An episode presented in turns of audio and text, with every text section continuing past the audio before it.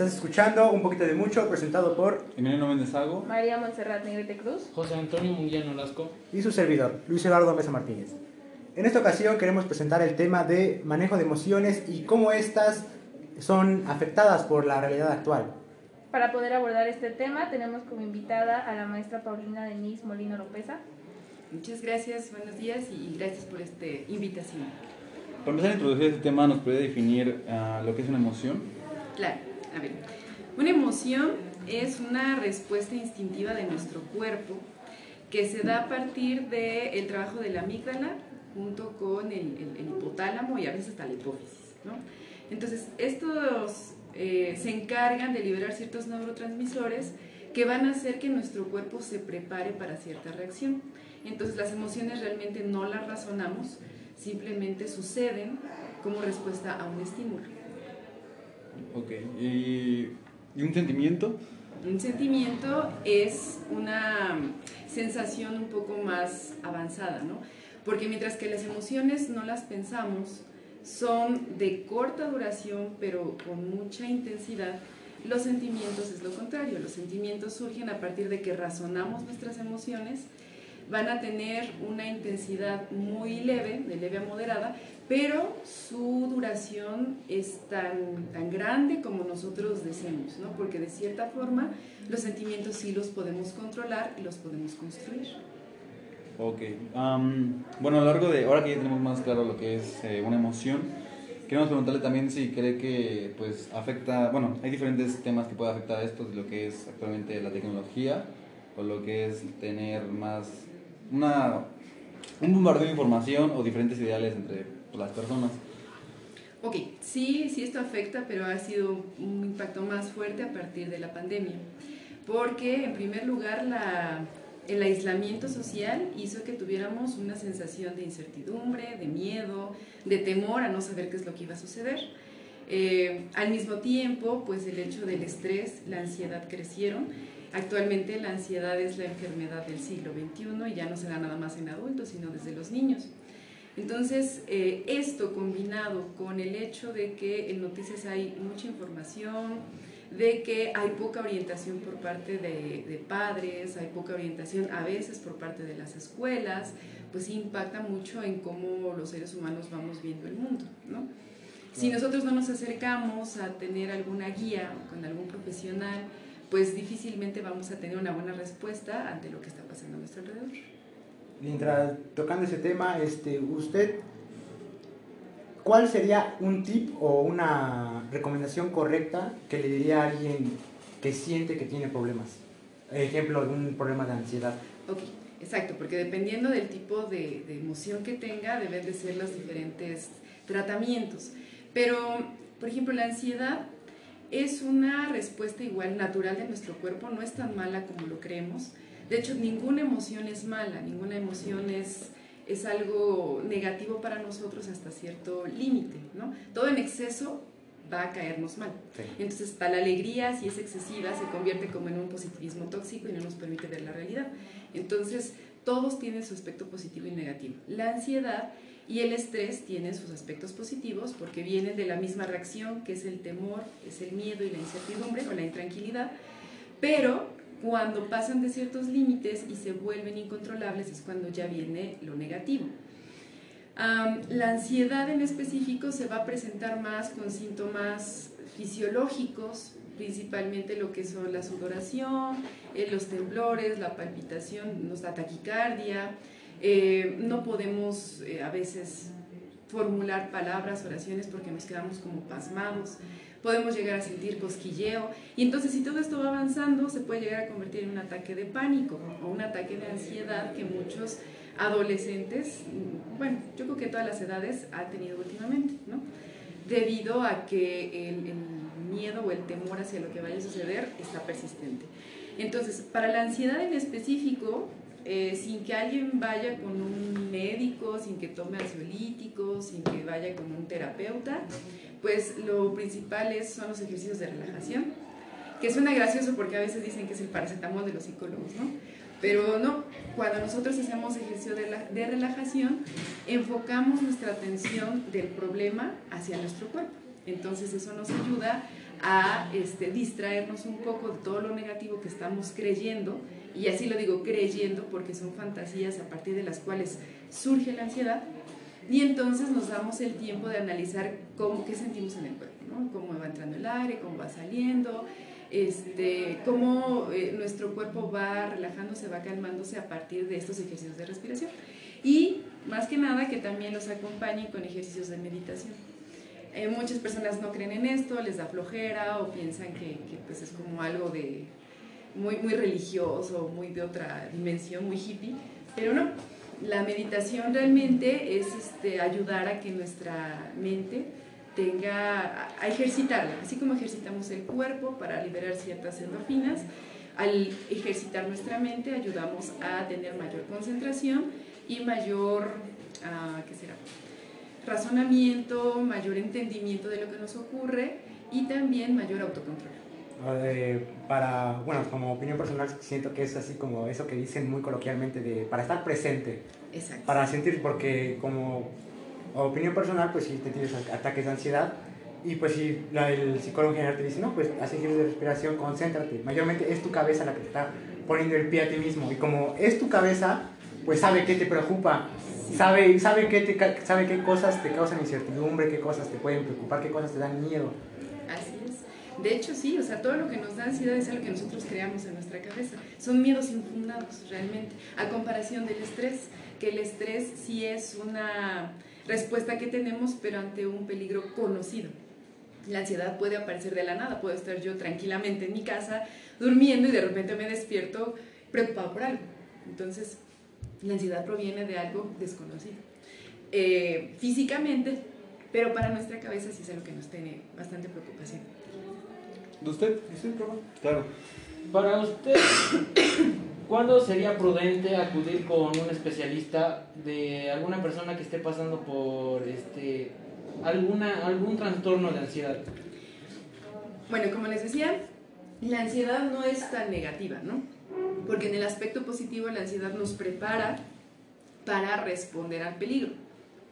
Se vuelve disfuncional cuando el ejemplo que ahorita les acabo de mencionar, estoy durmiendo y de la nada despierto con sudoraciones, con palpitaciones, con preocupaciones, que es algo que no estaba pensando en el momento, ¿no? Cuando ya tengo insomnio, cuando empiezo a comer demasiado o a dejar de comer, cuando ya tengo eh, un ataque de pánico al menos cada tres días, ahí ya la ansiedad se está volviendo incapacitante, ¿no? Porque puedo llegar a tener eh, llanto incontrolable o a gritar, a desesperarme y a no poder funcionar, ¿no? Y si esto me da, por ejemplo, en algún lugar público, se puede convertir en una situación traumante, ¿no? Y entonces da, aparte de vergonzosa, traumante, porque puede llegar a convertirse en algo que se llama agorafobia el no poder eh, escapar de lugares donde hay mucha gente y entonces después ya no voy a querer salir a ningún lado.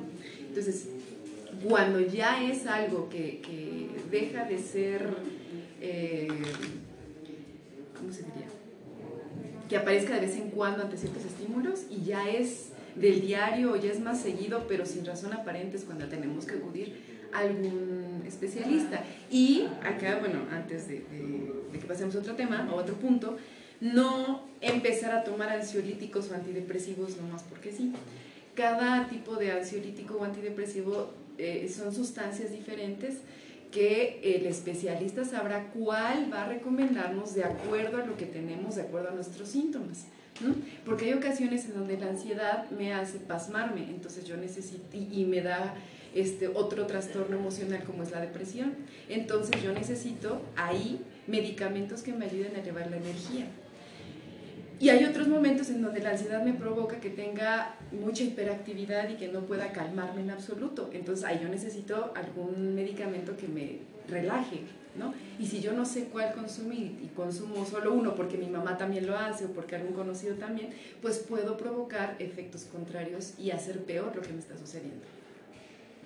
Ok, y entonces, ¿cuáles son las emociones más frecuentes ahorita en nosotros en la etapa de la adolescencia?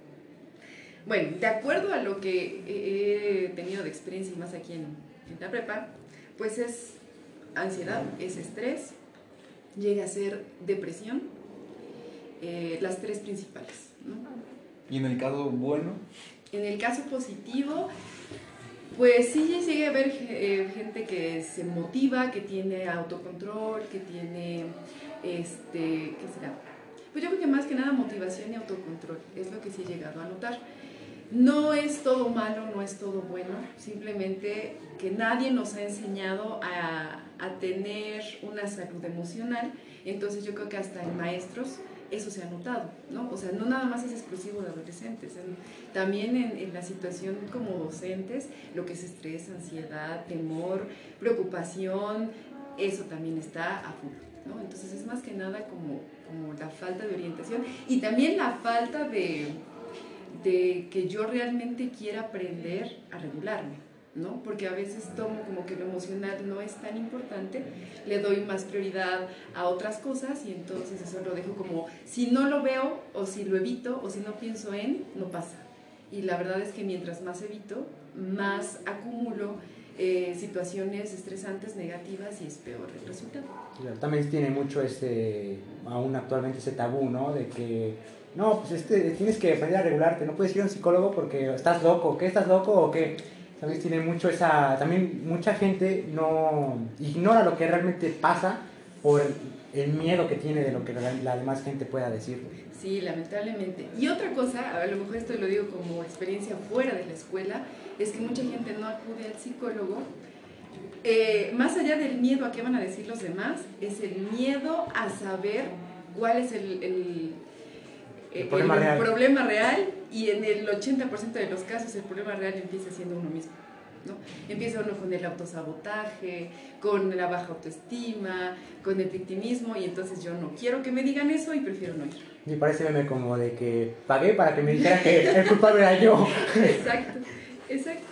Pero así es, o sea, incluso en esta parte de la ansiedad, de la depresión, todo, mucho depende de cómo afrontamos el mundo. Entonces, tenemos el error de, de culpar a otros de lo que nos pasa, eh, tanto positivo como negativo, ¿no? Si estoy mal es por tu culpa, o tú me haces feliz. Y entonces, tan acostumbrados estamos en responsabilizar a otros de mis emociones que pienso que los que tienen que cambiar son los que están a mi alrededor y no yo. Entonces, sí, es, es que me parece chiste, pero es anécdota. Y es cierto, ¿no? Tenemos que empezar por nosotros mismos para lograr un cambio verdadero. ¿Usted cree que sería eh, prudente que desde casa se nos vaya inculcando que la salud emocional es primero? Es, es, es adecuada, es real. Claro, claro, así hay muchas cosas que desde casa deberían empezar a inculcarse, eh, como una de ellas es la educación sexual.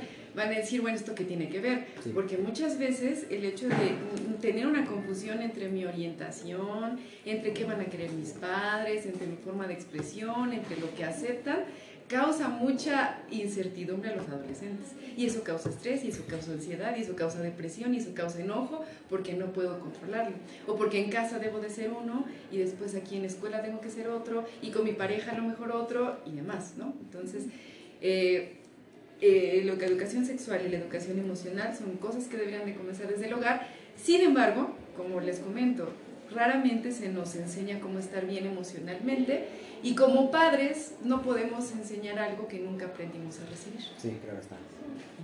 Algo, este, pues sé que es un poquito ya saliéndose del tema, pero pasa mucho con eso de que dicen eh, la generación de cristal actualmente. Yo, en lo personal, lo he analizado y pues muchos padres actualmente quieren romper ese patrón de que yo no quiero pegarle a mis hijos porque pues a mí me pasó y yo no quiero que mis hijos pasen por lo mismo. Pero al no saber otra forma mejor de educar a sus hijos, se quedan pasmados.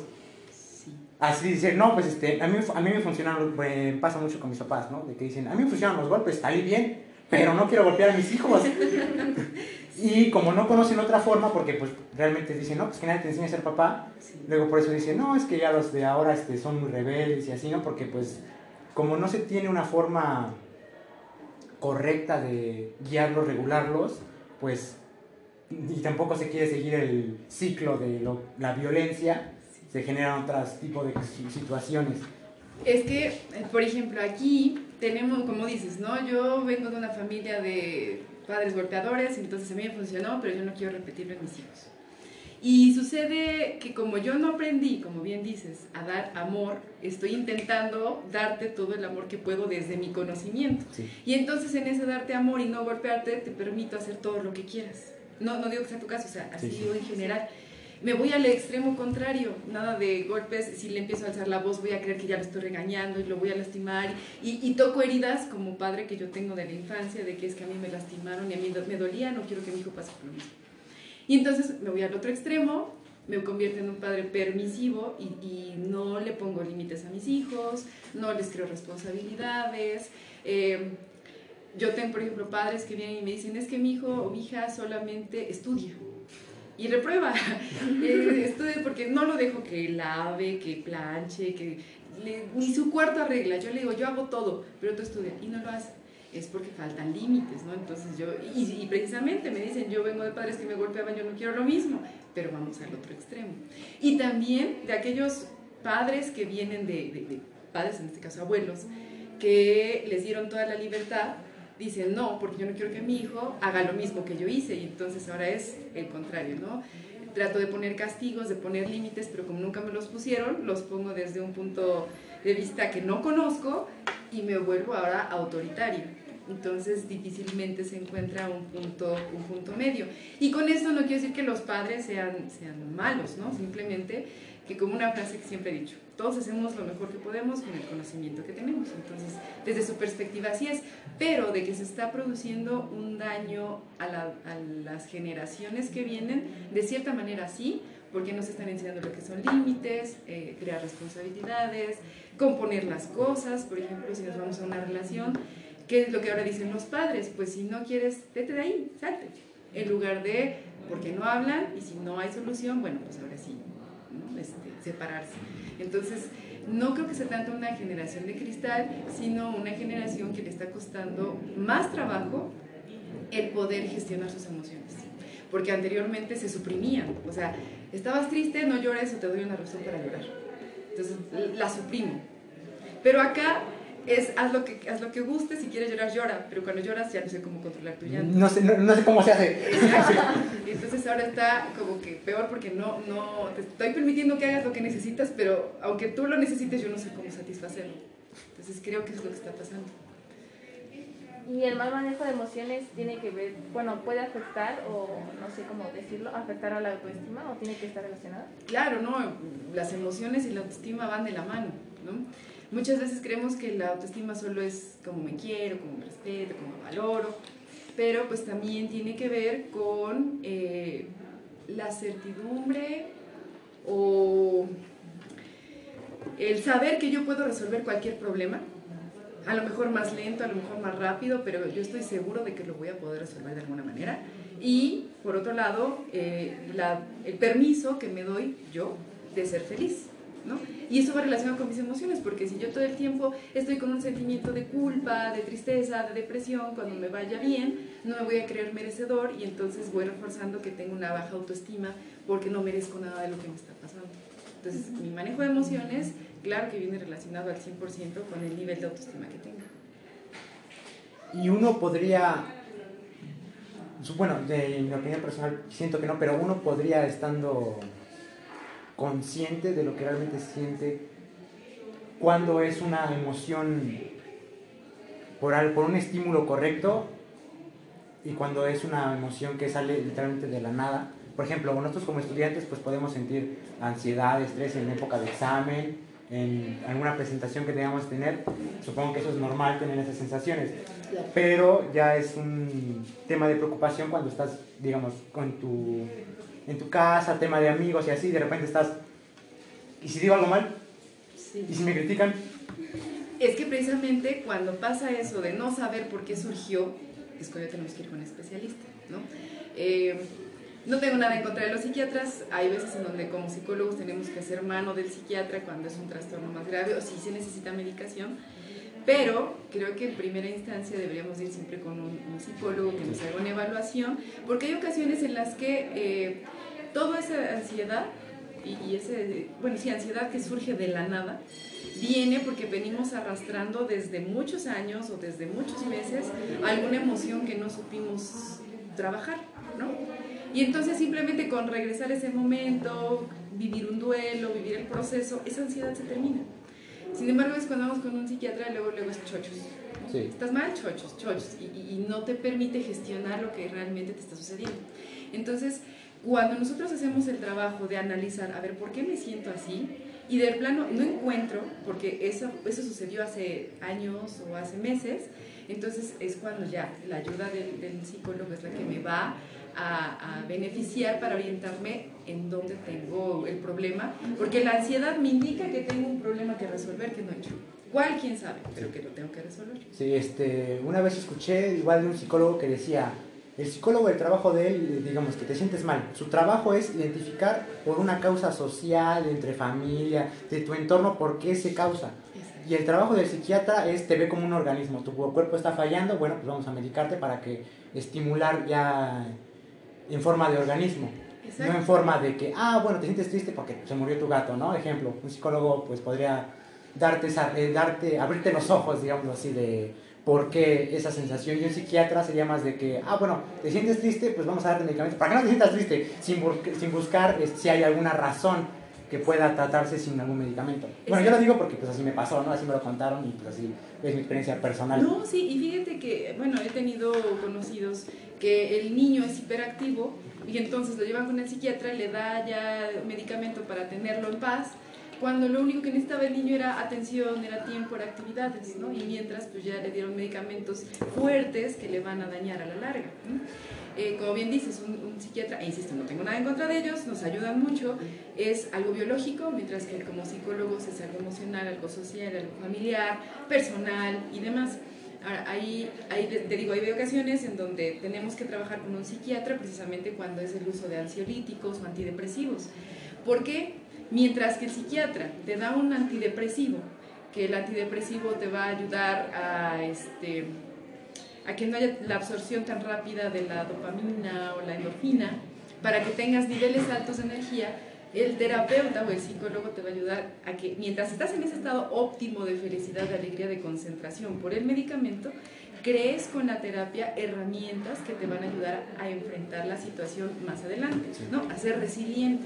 Entonces, eso evita que te vuelvas adicto o dependiente del medicamento. Entonces, ya después en un proceso, ese medicamento se va, este, la dosis va disminuyendo hasta que desaparece, pero se combina con la herramienta emocional que ya lograste con la terapia. Lamentablemente, muchos lo que ahorita hacen es, me siento mal, antidepresivo, entonces me lo tomo, me lo tomo, me lo tomo, me voy a sentir de maravilla, pero no estoy trabajando nada a la par. El día que deje de tomarlo, toda la carga de depresión, de tristeza, de insomnio regresa porque no lo solucioné, o sea, solo lo estuve tratando. Entonces diría que es la forma rápida como para solucionar los problemas y... O sea, diría que la forma correcta entonces es mezclar, o sea, por decirlo así, mezclar, así que el psiquiatra con la psicóloga. Sí, porque el medicamento solo es una forma rápida y temporal. No va a ser nada que nos ayude a la larga. Sin embargo, si vamos con un psicólogo, el psicólogo ya hace el diagnóstico de no, pues es una depresión severa, no, no nos vamos a ayudar solo con terapia en este medicamento. A veces hay, hay este, psicólogos que trabajamos o con psiquiatras o con neurólogos, que están enfocados al funcionamiento del sistema nervioso central. Entonces ya con esto, con el medicamento y la terapia, ahora sí, ya creas como que el equipo perfecto, si tienes por ejemplo una depresión así súper severa que ni con pala te levantamos, al punto en que, insisto, poco a poco se va retirando el medicamento, te vuelve resiliente y en un futuro cuando tengas otra vez una situación estresante o deprimente, un duelo muy difícil, de que vas a decaer, vas a decaer, pero ya no a tal grado de volver a necesitar medicamento. La idea esencial de este trabajo en equipo es que no vuelvas a depender del medicamento, sino que con esas herramientas que lograste puedas ser resiliente para la próxima. Te vas a sentir mal, pero ya sabes cómo gestionarlo y no necesites medicina. De forma natural. Así es. ¿Y es lo mismo una emoción que un estado de ánimo? Pues es que también van de la mano, ¿no? Por ejemplo, emoción, estado de ánimo y sentimiento, pues van de la mano. Eh, yo les decía, las emociones son situaciones o respuestas primitivas, mientras que el sentimiento ya es algo que se va pensando. Entonces el estado de ánimo es algo que perdura, que se da gracias a esos dos fenómenos. No pueden existir, no pueden existir ninguno si, si no hubo otro que lo antecedió. O le ponemos pausa y esperamos que este, él investigaba chamán y sacaba libros. Literalmente, pero literalmente lo que veía en el chamán lo ponía. Decía, este es un fraude, lo ponía. Pero cuando veía cosas que eran así que se lo creía él, o sea, cosas que eran reales, pues sí lo ponía y decía, no, pues vi, vi que, vi cómo esta chama literalmente con sus propias manos hizo una operación, casi que es con la ayuda de Dios. Y pero él trataba de buscarle como que Una respuesta. una respuesta científica de que, oye, este, pues tal vez es porque ya tiene un... Su, su proceso neuronal es mucho más avanzado que el de nosotros los mortales.